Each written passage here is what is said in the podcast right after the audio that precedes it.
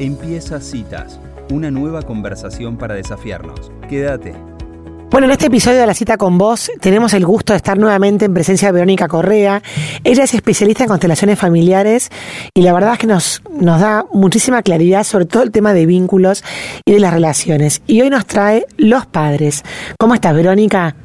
Ay, Elisa, ¿cómo estás? ¿Cómo están todos? Bueno, gracias de nuevo por esta invitación. Bueno, sí, yo también estoy contenta, no sé. ¿Será que los padres, no importa cómo sean, generan alegría? Mira, justamente, qué buena palabra que elegiste, porque vamos a decir nosotros que generan cosas. Nadie zafa de esta columna, Verónica. Nadie zafa de esta columna, así que bueno. Qué bueno que los trajiste. Bueno, sí. Bueno, en realidad no, nadie zafa de esta columna porque todos somos hijos. Desde la mirada de las constelaciones familiares, esto es como ah, lo más importante. a veces eh, los padres se mueren o pasan cosas con los padres, el hijo crece, se va lejos de su, origen y cree que eh, ya está solo, ya se liberó y en realidad en, en cada uno de nosotros hay un 50% que viene de una mamá y hay un 50% que viene de un papá. Y eso es independientemente de la relación que tengamos con nuestros padres. Hmm. Por suerte, todavía hay un óvulo y un espermatozoide para que se genere una vida. Y eso es como lo más importante que tenemos, que es lo que miramos de alguna manera con esta herramienta. Después lo que pasa cuando llegamos a la vida, después cómo es la relación, el entorno en el que nacemos, nuestros conflictos con, nuestros padres, es un camino de largo para andar, ¿no? Y desandar. Pero lo que es importante es como poder ver que todos provenimos de una madre y un padre, independientemente de lo que haya pasado con esa madre y con ese padre. Hay veces que las personas llegan a la consulta y dicen, yo no tengo padre. ¿Cómo que no tenés padre? Mm. No, no, bueno, a mi papá no lo conozco. Bueno, no quiere decir que no lo tengas. Mm. Quiere decir que hay un desconocimiento de dónde viene tu 50%. Pero cuando la persona abre su corazón, abre también su cabeza, sus creencias y, mm, y empieza ese camino de, integración, porque es un camino de inclusión y de integración, se da cuenta cuánto hay ahí para tomar de fuerza, de grandeza. Fíjate que somos lo que nos dieron. Entonces, hay veces que vamos por la vida creyendo que estamos solos y en realidad con nosotros hay mucha información que viene del pasado. Qué interesante, Verónica, estar contás, porque mm, sobre todo para aquella persona que, como decís vos, que cree que pudo, digamos, soltar, entre comillas, a esos padres y los, de una manera vive independientemente creyendo que ya los, los soltó. En el fondo esto que vos decís le puede sonar hasta una mala noticia, porque es como que no se puede escapar, entre comillas, de ese hilo umbilical vital que los une. Pero, pero esto que vos decías de camino de, de andar y desandar, ¿qué le dirías a alguien que mm, que le genera dolor pensar en sus padres o que los ha querido, digamos, poner atrás en su, en su memoria, tratando de olvidarlos. Sí, no todos venimos de entornos saludables eh, y, generalmente nuestras heridas más grandes vienen de nuestra infancia, porque fue el momento más vulnerable pero lo que sí vemos es que ese entorno también, de ese entorno provienen personas que también fueron chiquitos, que también fueron vulnerables y también fueron niños. Entonces, a esa persona que tal vez siente que ya se liberó, en realidad lo que miramos en la constelación es qué conflictos puede tener esa persona que viene de ese entorno, de esa herida infantil. Porque hay veces que sí, es verdad, hemos podido, hemos resuelto, hemos tenido recursos para salir adelante, a pesar de que mi mamá me dejó en los brazos de mi abuela y nunca más la vi. Pude, a pesar de que mi papá se fue el día que yo nací o abandonó a mi madre, ¿no? Sí. Ahora, ¿qué pasa con nosotros y con ese vacío? Porque ese vacío en el niño está todavía. Mm. Y como adultos parece que somos grandes muchas veces, pero llevamos adentro un niño enojado, un niño herido, un niño que sigue reclamando afuera lo que no tuvo en su primera infancia. Y esto lo digo muchas veces en mis, en mis redes, es ¿qué, qué necesidad tenemos como, como sociedad de crecer? Porque cuando somos padres, nos damos cuenta que no siempre estamos parados en el lugar de padres para darle a los hijos. Porque si vos, por ejemplo, eh, tuviste, no sé, un entorno en el que tu mamá no estaba, seguramente por amor también te desordenaste ocupando un lugar que no te correspondía, ahí haciendo de mamá tal vez hasta para tus hermanos. Mm. Entonces, cuando tenemos padres niños, pero no por juzgarlos a los padres, sino por el hecho de que no pudieron crecer, por lo que sea que sucedió, esos padres no pudieron dar lo que el hijo necesitaba. Cuando crecemos y somos padres, a veces creemos que somos mejores que nuestros padres pero en el fondo repetimos la misma dinámica, incluso hasta en exceso. Viste que ahora hay una moda de expresar las emociones con nuestros hijos y les decimos, te amo, te amo, te amo, te amo, te amo, algo que por ahí mi papá nunca pudo pronunciar. Y no era porque mi papá no me amaba. Mi padre hacía muchas cosas demostrándome su amor, ¿no? Pero no, mi, yo me crié sintiendo que mi papá nunca me dijo cuánto me amaba, ponele, ¿no? Mm. Es un ejemplo. Entonces, hoy yo voy por la vida diciéndole a mis hijos, te amo, te amo, te amo. Y ya es un exceso porque a veces ni siquiera lo siento. Mm. Es una frase que repito y que me la digo a mí misma porque tal vez en el fondo no me la dijeron a mí cuando yo era chiquita. Entonces, como este ejemplo, hay infinitos.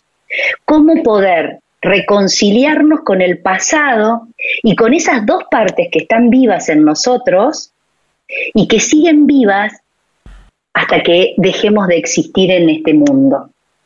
Porque hay veces que las personas dicen, bueno, no, yo no tengo, mi padre, mi madre se murió, pero tu mamá sigue viva en ti.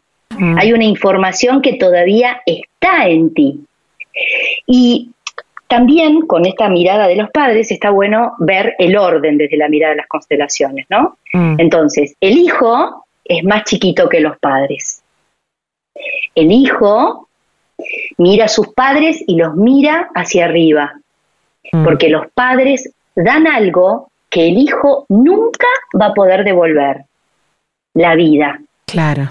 Hay padres que dan solo la vida, Elisa, y hay otros que dan colegio, noches sin dormir, un montón de otras cosas, ¿no? Pero hay padres que dan solo la vida y como decía Bert Hellinger, eso es suficiente. Claro. Porque si, si estamos acá es porque alguien vio algo enorme y eso que vio enorme fue una mamá y un papá. Entonces, Imágenes dinámicas con nuestros padres tenemos muchísimas. Pero hoy, tal vez, la invitación es que esa persona que tal vez resuena con que, pa, yo em, quiero estar lejos de mi madre, mi madre, eh, no sé, la historia que sea, o yo no quiero ni saber de mi padre, no se trata, acá cuando trabajamos desde la constelación, no se trata de ir a tomar un mate con mi mamá o de volver, salir a buscarla o de generar una relación. Acá se trata de sanar el vínculo. El vínculo es eterno. La relación puede existir o no. Claro. Es como, un, desdoblamiento en el cual ni siquiera necesitas la presencia física de la otra persona para poder hacer esto que estás diciendo vos, que sanar el vínculo. Exactamente. Por ejemplo, en un trabajo con alguien que viene a un taller o una consulta y me dice, yo no, conozco a mis padres, soy adoptada. Mm. Por ejemplo, ¿no?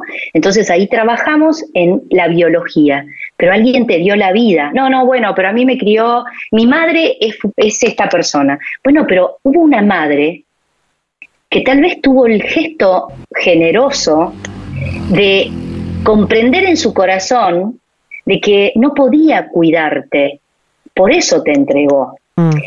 Y esa es una mirada que para la personalidad, para la herida, cambia todo. Mm. Por supuesto, el niño no puede eh, abrazar esa idea, pero el adulto que está necesitando sanar, que está necesitando recuperarse, que está necesitando dar vuelta a la página, mm. cuando puede tomar esas ideas que propone esta herramienta, que es, es desde el orden, desde lo que está primero, genera alivio en la mm. persona, genera lo que le llamamos el efecto sanador, es como que algo se acomodó, algo adentro internamente se acomoda, generando un impulso hacia adelante, un impulso hacia la vida. Y esa persona que tal vez vino sintiéndose que, bueno, que la madre lo abandonó o el padre no sé qué, se va con algo totalmente diferente y, y en la adopción, por ejemplo, se va con dos madres, y dos padres, por ejemplo. Claro. Entonces, tal vez tuviste dos, dos padres biológicos que te entregaron, que no pudieron cuidarte, pero tuviste dos personas que sí te cuidaron, que sí mm. te dieron. Mm. Y esa mirada, que no es facilista, por supuesto, porque es un proceso, acompaña a la persona hacia una reconciliación con un pasado que tal vez puede ser doloroso. Claro. Espectacular, Verónica, todo esto que contás, sobre todo porque la buena noticia es que el adulto tiene, tiene las, digamos, el camino o la capacidad de poder ocuparse de sí mismo, de sus heridas de niño y sanarse sin que esté involucrado el otro. Eso es una, es una libertad. En, acá, acá, acá, me enseñas, claro, es no estar en lugar de víctima, Angie, es lo que vos decís. Exacto. Exactamente, pero esta, esta responsabilidad que asumimos como, como el adulto emocional que elige ir a una constelación, que elige empezar una terapia, que elige empezar un camino mm. de reconciliación consigo mismo y su pasado, es el que decide, el que, el que toma la decisión de generar algo nuevo para su vida, con lo que hay, claro, sí, con lo que fue, así como fue. Buenísimo. esto es Sí, bueno, esto es como una mirada que, la constelación propone y es la aceptación de lo que es así como es. Claro. La aceptación de los padres así como son. Que no es fácil, ¿no? Por supuesto, pero bueno, alivia. Tal cual. Verónica, y antes de que se nos acabe el tiempo, quería volverse a una pregunta que, bueno, tuvo muy buena repercusión en tu columna pasada en las redes. Y hay una pregunta puntual que me gustaría que cerraras un poquito más sobre el tema del orden. Y vos decías que los hijos eh, deben ser cuidados por los padres por un tema de orden y para que fluya el amor. Y te preguntaba una, mm, una seguidora, ¿qué pasaba cuando la, vida invertía ese rol y los hijos tenían que ocuparse de los padres ya en su vejez, ¿no? Desde el punto de vista del orden, ¿cómo, cómo lo, lo explicabas? Bueno, en realidad lo contesté ahí en el, en el, en el chat de, de, la columna y es esto de poder, de, de, poder acompañar a nuestros padres en la vejez, pero desde un lugar de hijos. ¿Y qué significa? El hijo cuando empieza su camino y tiene su familia, vos tenés hijos, tenés un, una profesión, tenés una vida a la que la vida también te demanda tu mirada. Y cuando vos dejas tu vida, dejas a tus hijos, a todo lo, a tu marido para ocuparte de tu mamá, de tu papá, en un lugar de una manera desordenada, mm.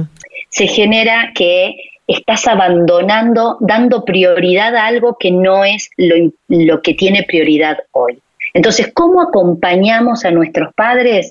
Dando lo que podemos, claro. dando el tiempo que podemos, acompañando con lo que sí tenemos, pero el hijo que ama profundamente a los padres y que incluso queremos salvarlos de tristezas, de abandonos, de enfermedades, darles lo que no tuvieron, ese hijo está en desorden. No está respetando el destino de sus padres.